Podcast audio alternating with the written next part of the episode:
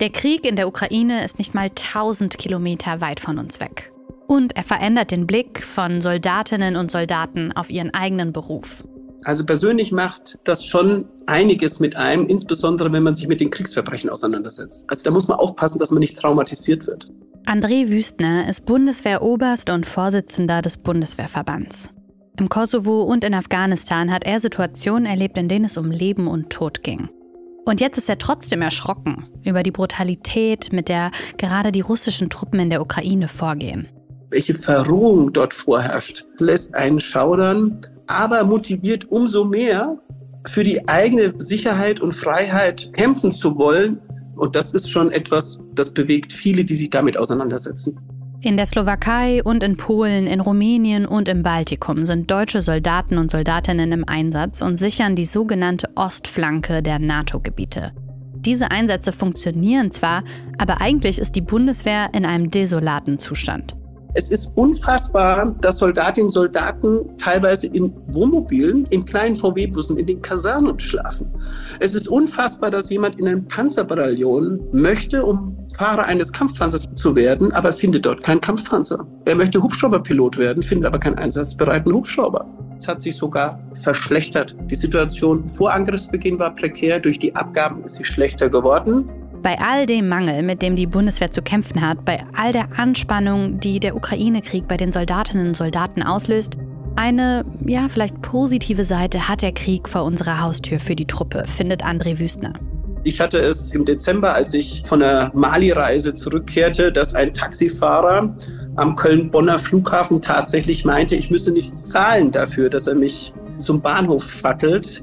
Ich habe natürlich trotzdem gezahlt, aber der Punkt ist der, man nimmt eine andere Wertschätzung und Anerkennung wahr. Ich will damit sagen, gesellschaftlich ist nicht nur die Wertschätzung für den Dienst in den Streitkräften gestiegen, es ist sogar das Verständnis für mehr Wehrhaftigkeit gestiegen.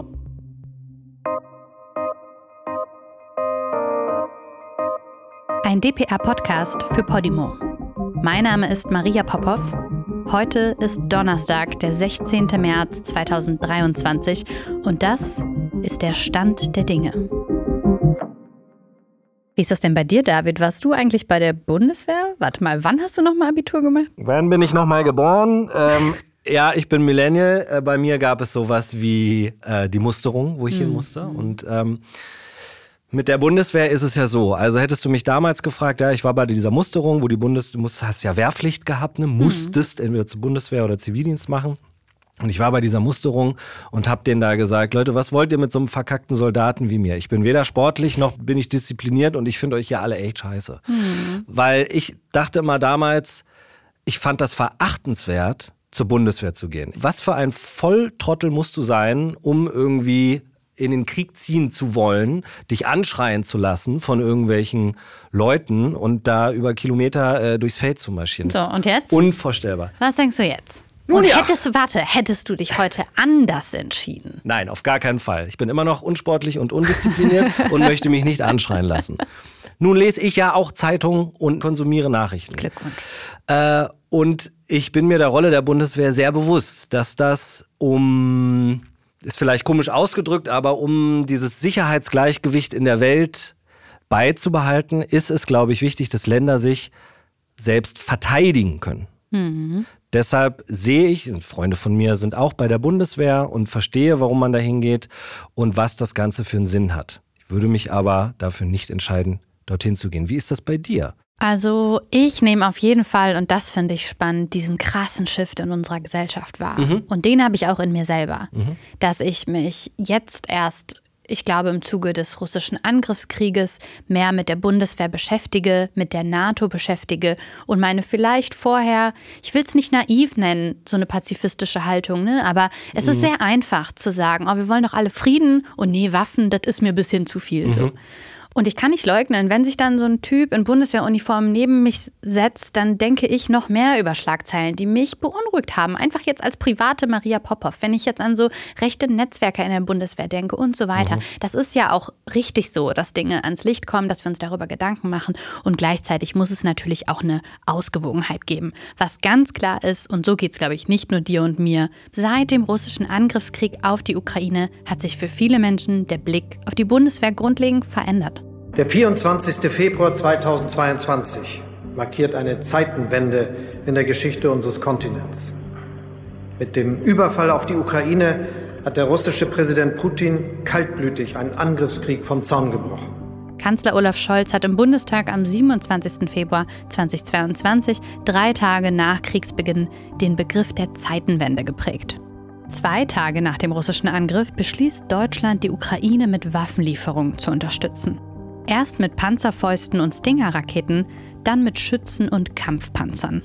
Die deutsche Militärhilfe an die Ukraine beträgt inzwischen 2,6 Milliarden Euro. Deutschland liegt bei den Geberländern damit weltweit auf Platz 2 neben Großbritannien. An Platz 1 sind die USA. Die Frage ist, sind mehr Waffen wirklich ein Weg für den Frieden? Nein, meint zum Beispiel die Partei Die Linke. Hier die linken Politikerin Amira Mohammed Ali im Bundestag. Das wird den Krieg in der Ukraine nicht beenden und es wird auch nicht zu mehr Sicherheit für uns führen. Das Einzige, zu was es führen wird, ist, dass die Aktienkurse der Rüstungskonzerne in die Höhe gehen, dass dort die Profite steigen. Das ist die Wahrheit. Im Studio habe ich jetzt Marie-Agnes Strack-Zimmermann zu Gast. Sie ist für die FDP im Bundestag und ist dort Vorsitzende des Verteidigungsausschusses. Bevor Sie jetzt, Frau Agnes Strack-Zimmermann, auf dieses Statement, das wir gerade gehört haben, eingehen und natürlich wollen wir über den Stand der Dinge der Bundeswehr sprechen, möchte ich sehr gerne wissen, ob Sie mit Ihrem City-Roller hier angekommen sind heute.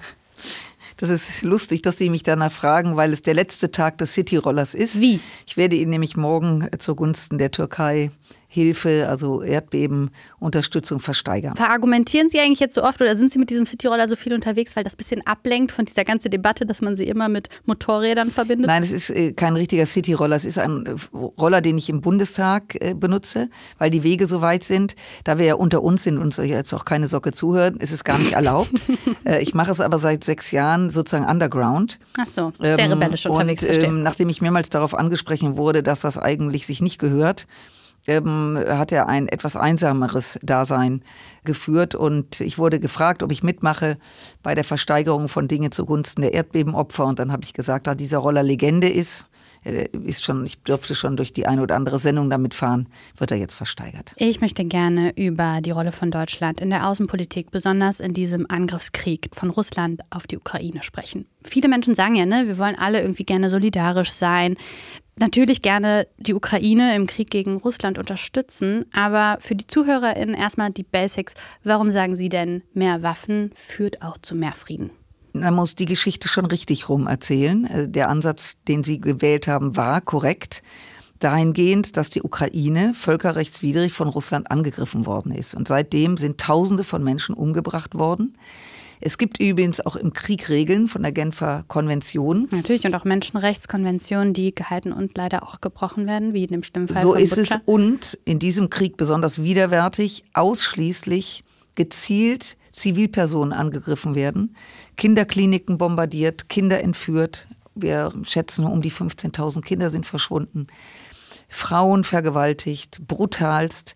Das heißt, dass ähm, sich nicht zu wehren und dazu benötigt man Waffen, würde dazu führen, dass Russland mit diesem Angriff Erfolg hätte. Und Sie haben ja von Anfang an auch sehr stark Ihre Forderungen auch in Richtung Kanzler Olaf Scholz getan, auch schon bevor oder relativ schnell war klar, Deutschland wird helfen. Aber ob es offensiv oder defensiv sein wird, das hat ja noch ein paar Tage gedauert. Jetzt ist natürlich schon die Frage, die ich mir stelle, gibt es denn in diesen anstehenden Nichtverhandlungen trotzdem noch Platz für Diplomatie?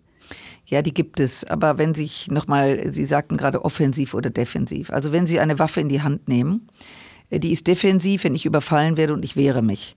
Äh, ich kann die aber auch offensiv nehmen, indem ich jemand überfalle. Das können Sie auch mit einer Salatgabel Natürlich, machen. Ja. Das ist immer eine Frage der Perspektive. Deswegen war diese Debatte schon völlig daneben.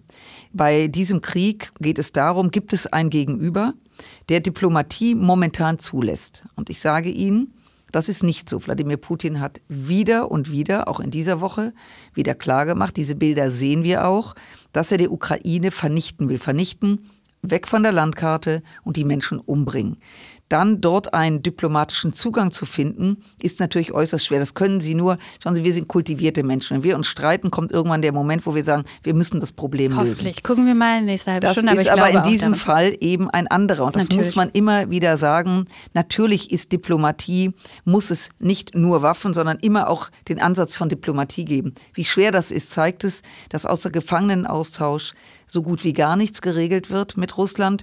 Und selbst jetzt die Frage, kann die Ukraine Weizen ausführen? Da gab es einen kleinen diplomatischen Vorstoß. Das läuft jetzt in den nächsten Tagen aus.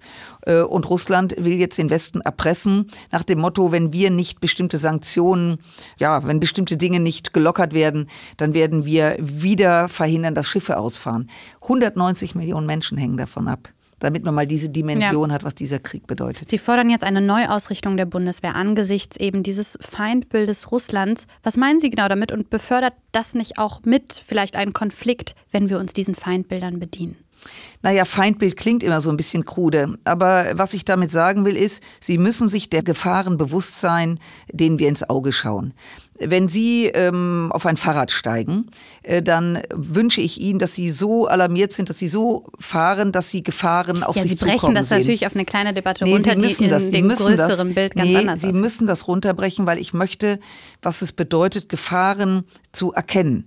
Und wenn wir jetzt wieder auf den Ukraine-Krieg kommen, dann müssen Sie einfach runterbrechen, was für Gefahren, welcher Dimension die Ukraine ausgesetzt ist und warum sie zu Waffen greifen. Wissen Sie, da kämpfen Männer, da kämpfen Frauen. Ich kenne inzwischen auch sehr viele. Ich war mehrmals in der Ukraine.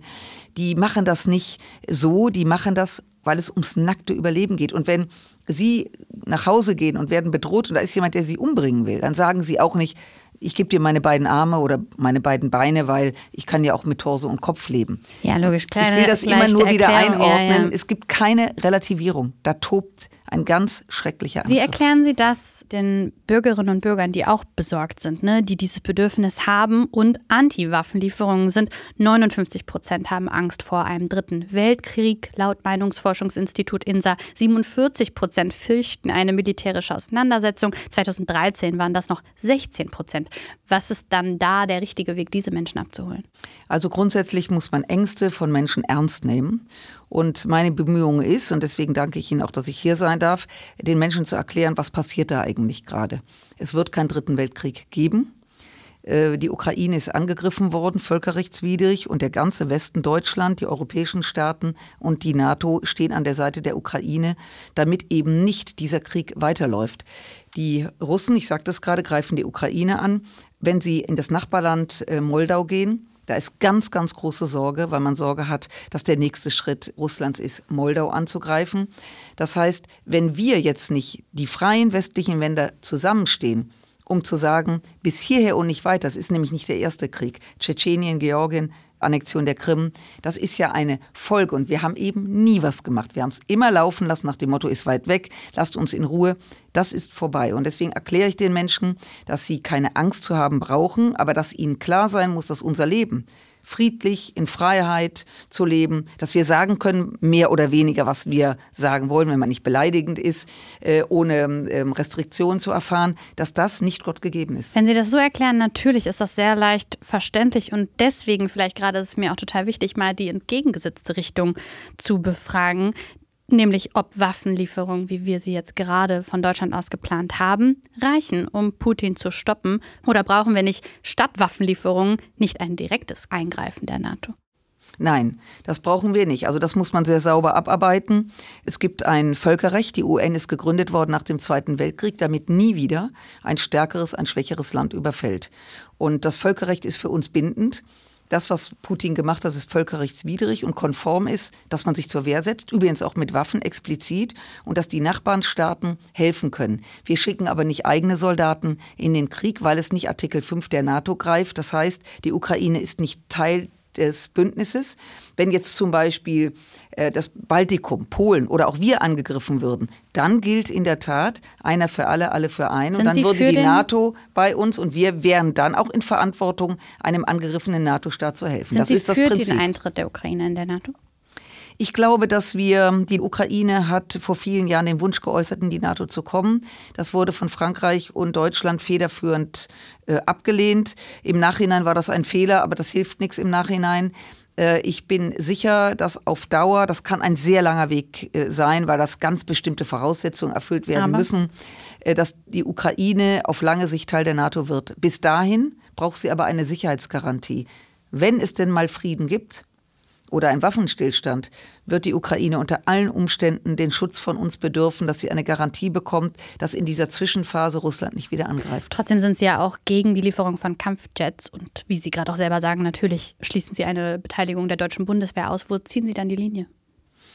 Also das ist äh, interessant mit der Linie, weil ich oft gefragt wird, ob wir nicht ständig rote Linien. Das haben Sie jetzt hm. nicht gesagt, aber das äh, höre ich, ich in vermieden. der Diskussion. Ja, ich weiß, ich weiß. Ja, ja. Äh, da gibt es nämlich immer eine Antwort, die ich auch äh, heute sage. Es gab nur eine einzige rote Linie, die hat Wladimir Putin am 24. Februar überschritten, nämlich der Angriff Und damit meinen Sie, Sie wollen keine Linie ziehen, oder? Nein, ich finde dieses, wissen Sie, das ist so, wie wenn Sie immer Nein sagen und dann doch ein bisschen Ja und dann wieder Nein, dann sagt einer, jetzt komm, jetzt mal, mach Klar. mal äh, Butter bei die Fische.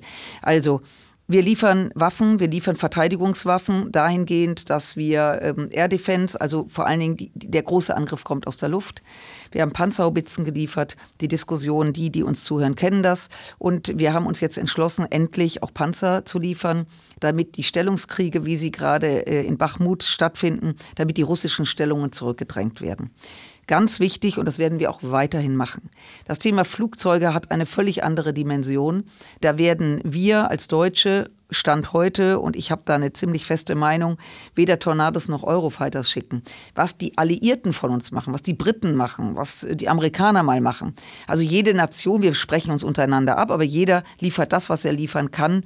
Und bei den äh, modernen Flugzeugen sind wir draußen. Wir haben auch gar nicht genug. Wenn wir das jetzt laufen lassen, wenn wir sagen, äh, wir machen jetzt das was Halbgares und jetzt muss auch mal Ruhe sein, ähm, dann kann ich nur sagen, wird der nächste Schritt Moldau sein, der übernächste Rumänien. Die haben wirklich Angst, diese Länder. Und wenn sie in den baltischen Staaten sind, die haben immer zu uns gesagt, es wird der Tag kommen, wo Russland angreift. Ich räume ein, auch ich gehörte dazu, dass ich mir gesagt habe, kann man sich das im Jahre 2023 vorstellen? Sie haben auch nicht dran geglaubt. Ich habe erst ein ganz schlechtes Gefühl gehabt, weil das ja nicht von jetzt auf äh, gleich kam, sondern Putin bis Februar 22 enorm viel Übungen gemacht hat, militärische Übungen. Die Übung als solches ist nichts Ungewöhnliches, aber ungewöhnlich war normalerweise, wenn Russland übt, werden die NATO-Staaten eingeladen und wenn die NATO übt, Russland, damit es keine Missverständnisse gibt. Und das war ein Closed Shop, das konnte nur beobachtet werden. Und ähm, kurz vor diesem Moment des Angriffs wurden Blutkonserven geliefert, das kann man alles aus der Luft aufklären. Und da ähm, war klar, da passiert jetzt was. Und doch, wenn Sie mich jetzt fragen, Klar. als ich das hörte in der Nacht vom 23. auf 24., habe ich gedacht, lieber Gott, das ist jetzt nicht wahr. Ich möchte gerne über die deutsche Rüstungsindustrie sprechen, dass mit ihrem Namen zusammen sehr häufig auch die Frage des Lobbyismus in den Raum gestellt wird. Ihnen wird auch vom Verein Lobby Control vorgeworfen, zu eng mit der Rüstungsindustrie verbunden zu sein. Sie kennen diesen Vorwurf ne, als zum Beispiel Teilmitglied im Präsidium der Deutschen Gesellschaft für Wehrtechnik und im Förderkreis Deutsches Heer. Können Sie noch mal sagen, wie viel Einfluss haben Sie denn da? Also, Sie sagen ja immer so, also, ja, nee, nein, man nein, nein, da eigentlich also, nur, man trinkt einen Kaffee. Nein, äh, ich werde das jetzt mal ganz deutlich sagen, weil das ein Thema ist, da werde ich wirklich, da werde ich wirklich sauer. Aber finden Sie ähm, das nicht auch richtig, nein, nein, darauf nein, angesprochen nein, zu werden? Nein, Nur darauf nein, nein, Sie dürfen mich, nein, nein, nein, okay. Sie müssen mich darauf ansprechen. Wenn Sie es nicht tun, dann wabert es ja durchs Netz und ich kann nichts sagen. Insofern danke ich Ihnen, dass Sie es sagen. Äh, also um das mal äh, gerade zu rücken. Ähm, es gab übrigens auch eine Journalistin, die mir das unterstellt hat. Äh, Lobbyistin zu sein, oder was meinen Sie? Ja, so. genau. Der habe ich klar gemacht, dass wenn sie damit nicht aufhört, sie ein richtiges Problem bekommt, weil sie den Beweis schuldig war.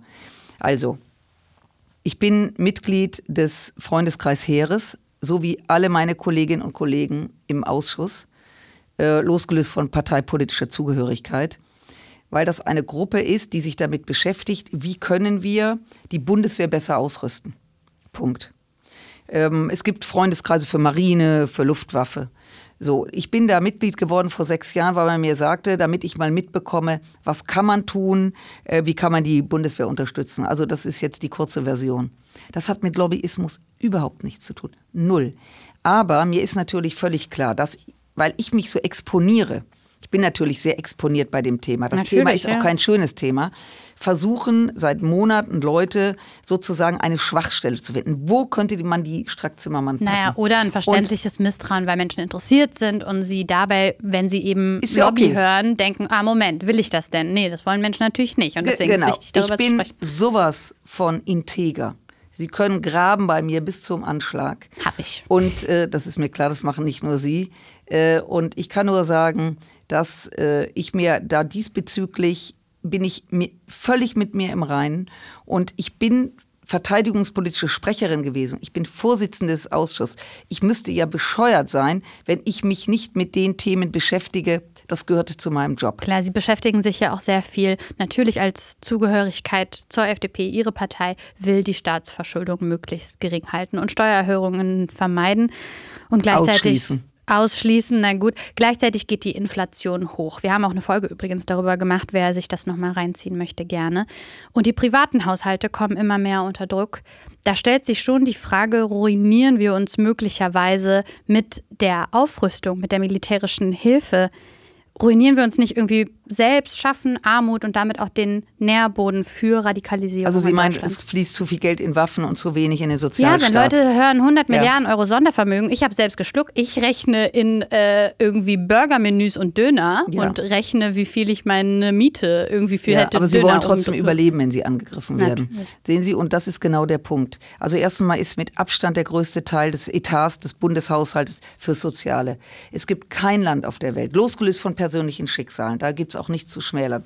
Es gibt kein Land auf der Welt, was derart sozial Gott sei Dank unterwegs ist. Schauen Sie das ganze Thema Energieabhängigkeit, dass man sofort geschaut hat mit übrigens 200 Milliarden. Wie kann man Familien, wie kann man Menschen das kompensieren, dass Energie so teuer wird? Könnte Ihnen jetzt viele Beispiele nennen. Das heißt, das eine gegen das andere aufzuwiegen, ist ungemein populistisch, darf man auch. Ich lade ein, mit mir in die Ukraine zu fahren. Dort wird über was ganz anderes gesprochen. Dort Waren Sie schon in darüber der gesprochen. Ja, Waren Sie jetzt in den letzten Monaten in der Ukraine? ja, ich war im April dort und im Oktober war ich zwei Tage dort. Ich kann Ihnen sagen, ich habe diese Zerstörungen gesehen. Ich war an der belarussischen Grenze. Ich habe mir dieses Elend wirklich äh, angetan. Ist das ich nicht manchmal auch ein komisches Gefühl? Das habe ich mich schon oft gefragt, ob das nicht eigenartig ist, weil man da von Fotografen begleitet wird, von Menschen, die einen beschützen und Nein, so wenn weiter Sie- und das nein, irgendwie das so ist eine nicht- das- Parallelität ist. Nein, das ist keine Parallelität. Sie sprechen da mit Soldaten, Sie sprechen mit Frauen, deren Männer getötet worden sind. Äh, Sie sprechen mit Frauen, die vergewaltigt worden sind. Wissen Sie, das ist, ob da eine Kamera ist, schauen Sie, wir unterhalten uns auch. Und in dem Moment, wo ich mich auf ein Gespräch konzentriere, und diese Empathie habe ich Gott sei Dank äh, von meinen Eltern mitbekommen, dann ist es völlig belanglos, ob mich dabei einer fotografiert oder ob uns jemand zuschaut Ist ja häufig so. der Punkt, den zum Beispiel Sarah Wagenknecht schon in TV-Interviews auch mit Ihnen zusammen aufgebracht hat und irgendwie gesagt hat, nee, ich würde da niemals hinreisen, äh, weil das ist ja eigenartig. Sarah Wagenknecht äh, steht auf der Bühne mit interessanten Persönlichkeiten. Ähm, bedauerlicherweise auch Alice Schwarzer, die ja gerade ihr eigenes Denkmal kaputt macht. Jemand, der ein Leben lang für Frauenrechte gekämpft hat, von denen wir partizipieren, ich so wie Sie und alle Frauen, die danach kommen und die sich eindeutig darum kümmert, dass Tausende von Frauen täglich in der Ukraine vergewaltigt werden. Damit ist übrigens Sarah. Wagenknecht ja auch konfrontiert worden bei einer Fernsehsendung, wo sie sagte, naja, Kriegsverbrechen gibt's überall. Ja, das war eine bemerkenswerte Bemerkung. Wollen wir zurück nochmal auf das Thema kommen, nämlich dass eben doch, Sie sagen, Sie wollen diese Menschen gerne einladen, sich über diese schlimmen Zustände in der Ukraine Gedanken zu machen und trotzdem ist die Sorge ja da und die ist natürlich auch verständlich. Nach Absolut. Berechnungen der Kreditreformtochter Mikrom laufen bis zu 19 Prozent der deutschen Haushalte Gefahr, ihre Rechnungen für Versorgungsleistungen wie ne, Strom, Wasser, Gas, Wärme nicht zahlen zu können. Und das sind, wenn man sich das anschaut, 7,8 Millionen Haushalte, nochmal hochgerechnet 15,6 Millionen Personen. Diese Menschen fragen sich natürlich 100 Milliarden Euro Sondervermögen für die Bundeswehr. Und wir kommen gleich darauf, dass die noch nicht mal da ankommen, wo sie hin sie sollen. kommen, doch, doch, doch, sie kommen an. Das klären wir gleich. Machen wir, gut. Das räumen wir dann wir gut. direkt ab. Die denken aber natürlich, was ist das für eine heftige Zahl? Das ist tierisch viel Geld. Das ist unvorstellbar viel Geld, weil sie, um die Bundesrepublik Deutschland zu schützen, viel Geld kostet. Das ist der Preis, den wir zu zahlen haben, um in Sicherheit zu leben. Dass Sie abends nach Hause gehen können alleine, dafür ist die Polizei da, die Sie schützt. Kostet immens viel Geld. Dass wir unser Land schützen, kostet immens viel Geld. Jetzt bringe ich wieder ein einfaches Beispiel. Wenn Sie in eine Wohnung ziehen, dann schauen Sie, ob die Tür schließt und die Fenster geschlossen sind. Bevor Sie, zumindest empfehle ich Ihnen das, bevor Sie Ihr Sofa reinschieben und das Bild an die Wand hängen. Menschen müssen in Sicherheit leben. Und wir haben Krisengebiete in dieser Welt, noch und nöcher, übrigens die Bundeswehr ist in einigen davon, wo Menschen einfach umgebracht werden. Da macht sich keiner Gedanken, was ist übermorgen. Da macht man sich Gedanken, wenn man morgens aufwacht, schaffe ich diesen Tag, überlebe ich diesen Tag oder nimmt man mir meine Kinder weg oder tötet man mir meinen Mann oder werde ich, werde ich selbst umgebracht. Aber wenn wir das jetzt sind solche, ja, ich glaube, wissen Sie, ich, ich will Ihnen ja gar nicht widersprechen, ähm, weil, das, weil, weil diese Nöte und Sorgen müssen wir ernst nehmen. Dafür gibt es auch exzellente Sozialpolitiker und auch Programme. Aber ist es dann Meine Aufgabe ist eine ganz andere. Nein, ich werde nicht müde, und das mache ich seit 13 Monaten und werde es auch 13 Monate weitermachen, den Menschen zu erklären, Gott möge behüten Und dann dass wir je in einem Krieg morgens aufwachen. Dann führen wir keine Diskussion mehr. Dann führen wir auch keinen Podcast mehr ähm, über, über eine schöne Zukunft. Die Ostukraine ist komplett zerstört. Da sind Tausende und Abertausende, Millionen Menschen haben nichts mehr. Ich weiß und ich hoffe und bin mir sicher, dass Menschen auch wegen dieses Podcasts das wissen und einschätzen können. Und Sie haben das auch schon mehrfach betont. Jetzt ist es natürlich so, dass der Zustand der Bundeswehr desolat ist. Eingangs Ja. haben wir auch den Bundeswehrsoldaten gehört, der selber sagt, ich gucke mir das hier an und das ist einfach eine Katastrophe. Mehr als die Hälfte der Puma-Panzer ist nicht einsatzfähig. Es fehlt den Soldatinnen und Soldaten an sowas Einfachem, ne? auch wie Schutzausrüstung. Waffensysteme funktionieren Jetzt kommt der nicht gute und, Teil und, des. Post Podcasts. Ist das so? Ja, Ich also erstmal die Pumas sind wieder spannend. Einsatz. Die Pumas sind übrigens ein Schützenpanzer, der modernste der Welt, der so technisch Hightech ist, dass er Probleme hat. Aber äh, das ist ein, ein gutes Beispiel, Und wenn ich das aufgreifen darf. Der Puma wurde 2010 entwickelt für Auslandseinsätze der Bundeswehr. Das heißt, er musste klein, kompakt sein und musste gut in großen Frachtflugzeugen transportiert werden. Haben Sie Wenn sowas da eigentlich was recherchiert oder waren Sie da selber schon mal? Nein, ich, ich, ich weiß es einfach so wie so. Ich äh, bringe das Beispiel deswegen, weil er konstruiert wurde für den Auslandseinsatz. Und wenn da mal was kaputt geht, dann war es egal, ob man 24 Stunden braucht, um es wieder zu reparieren. Jetzt haben wir eine Landes- und Bündnisverteidigung. Jetzt haben wir keine Zeit. Wenn also etwas ausfällt, muss es sofort gemacht werden. Das heißt, der Puma wurde 2010 entwickelt, wird aber jetzt in Betrieb genommen. Das heißt, da liegen ungefähr 10 bis 12 Jahre dazwischen. Und das ist das Problem der Bundeswehr und was der Soldat sagt. Die Entwicklungsspannen sind viel zu lang. Das heißt, die Sachen kommen, Sie bestellen sich heute irgendeine super coole Hose, die kommt in zehn Jahren. In zehn Jahren, wette ich, werden Sie sagen, wie konnte ich so ein Teil bestellen, weil das dann schon wieder eine andere Zehnmal Zeit ist. ist. Ja, und das ist im Technischen auch so. Stellen Sie sich mal vor, Sie hätten vor zehn Jahren, da gab es schon, gab's schon Laptops bestellt. Da würden Sie sagen, was ist denn das für Schrott? Also der Puma ist kein Schrott, aber er, er hat Probleme, weil er eben für was anderes Und gedacht dann war. fragen Gut, sich Leute lange Rede, kurzer Sinn. wie müssen wir, also müssen wir dann nicht darauf schauen und das fragen sich natürlich Menschen, so unsere eigene Verteidigung sieht kacke aus. Da müssen wir doch irgendwie, ne, dann denken Ich Leute, glaube, okay, dass die Menschen bis zum Angriff Russlands auf die Ukraine sich über unsere Verteidigung null Gedanken gemacht haben. Außer, zu, außer denen, Soldaten, Soldatinnen, außer uns, die wir uns täglich damit, äh, äh, damit konfrontiert sind. Da- Das hat gar keiner Kacke gefunden, weil es keine Sau äh, interessiert hat. aber heute interessiert Aber es Leute heute interessiert natürlich, es. ja. Und dann gucken sie dahin Nachricht. und sagen, was machen wir denn, wenn Putin Deutschland angreift? Natürlich sitzen wir hier und wissen, das wird jetzt gerade nicht passieren, das- aber Menschen denken, unsere Bundeswehr kann gar nichts. So, also nein, was nein. muss denn dann da also, passieren? Wir haben 103, jetzt kommt der Werbeblock, wir haben 183.000 Soldatinnen und Soldaten, die einen mega Job machen. Die Ausrüstung ist überschaubar und das hat einen ganz tragischen Grund. Wir haben nach dem Ende des Ost-West-Konfliktes 1990 wurde, und da mache ich auch keine Pause vor den eigenen Parteifreunden, das betrifft alle demokratischen Parteien, wurde die Bundeswehr komplett runtergespart. Das jetzt wieder aufzubauen, dauert Zeit. Und jetzt sind wir wieder bei den 100 Milliarden, dieser schockierenden großen Zahl. Wir haben einen viel höheren Investitionsbedarf. Das heißt, was jetzt gemacht wird, und das Geld kommt übrigens an, nur wenn Sie 100 Milliarden haben, gehen Sie ja nicht in ein Kaufhaus und greifen mal ins Schränkchen, hier ein Panzer, da ein Flugzeug. Die Sachen müssen hergestellt werden, die müssen bestellt werden, die brauchen eine Zeit lang, bis sie da sind. Das heißt, ähm, das Geld wird jetzt sukzessive angelegt und in den nächsten drei, vier, fünf Jahren, wie es militärisch heißt, läuft. Finden Sie denn zu. dieses Sondervermögen sollte auch für feministische Außenpolitik verwendet werden? Nein. Warum nicht? Sie brauchen also erstmal, also äh, vor allen Dingen feministische Außenpolitik. Äh, Ich trage diesen Begriff mit. Ähm, aber äh, wir brauchen nicht 100 Milliarden für das Auswärtige Amt. Wir brauchen mehr Geld, möglicherweise für die Diplomatie. Aber diese sogenannte feministische Außenpolitik kann auch mit dem Etat umgesetzt werden, der bereits da ist. Das Sondervermögen ist ja nur deswegen gemacht worden, dass man, das ist eine Schuld, das ist eine Schuld, die Sie und Ihre Kinder bezahlen werden, dass wir heute in der Lage sind, unser Land, unser Bündnis zu schützen.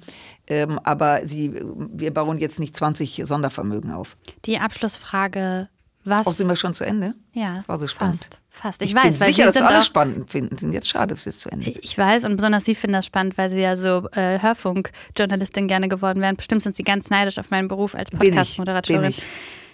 Kommen wir zum Schluss. Was muss Aber vielleicht kriege ich mal eine Chance später mal. Weiß Bitte. ich nicht. Kann ich Ihnen nicht, äh, kann ich Ihnen nicht versichern. Was muss jetzt Ihrer Ansicht nach passieren? Was kann man sagen, was für Frieden in Europa passieren muss und dass Russland sich aus der Ukraine wieder zurückzieht? Wir müssen Russland klar machen, dass diese Form des Angriffs unter keinen Umständen mehr toleriert wird. Und zwar null.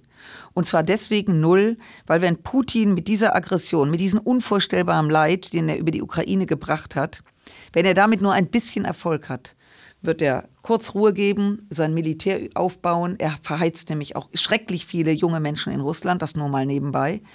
Er muss wissen, dass diese Form des anderen Weges der Politik keinen Erfolg hat. Denn wenn er damit Erfolg hat, es gibt noch andere Schurken auf dieser Welt, dann wird das dort auch passieren. Und wir werden nie, ich habe das große Glück, dass ich, ich bin 65 Jahre alt, ich habe davon mein Leben lang in Freiheit und Frieden gelebt. Das wünsche ich Ihnen als junge Frau auch, das wünsche ich meinen Kindern und Enkelkindern. Und genau damit das stattfindet, müssen wir heute wehrhaft und wehrwillig sein. Danke, Frau Strack-Zimmermann. Ich danke Ihnen.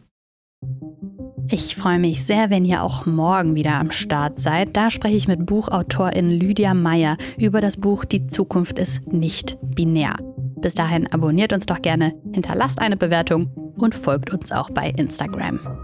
Stand der Dinge ist eine DPA-Podcast-Produktion für Podimo. Executive Producer DPA David Krause. Executive Producer Podimo Judith Trost. Produktmanagement Dorothee Barth. Head-AutorInnen Anna Loll und Axel Schröder. Redaktion Mia Bucher, Martin Romanzig und Anne Krüger. Marketing Podimo Laura Schmidt. Musik Marvin McMahon.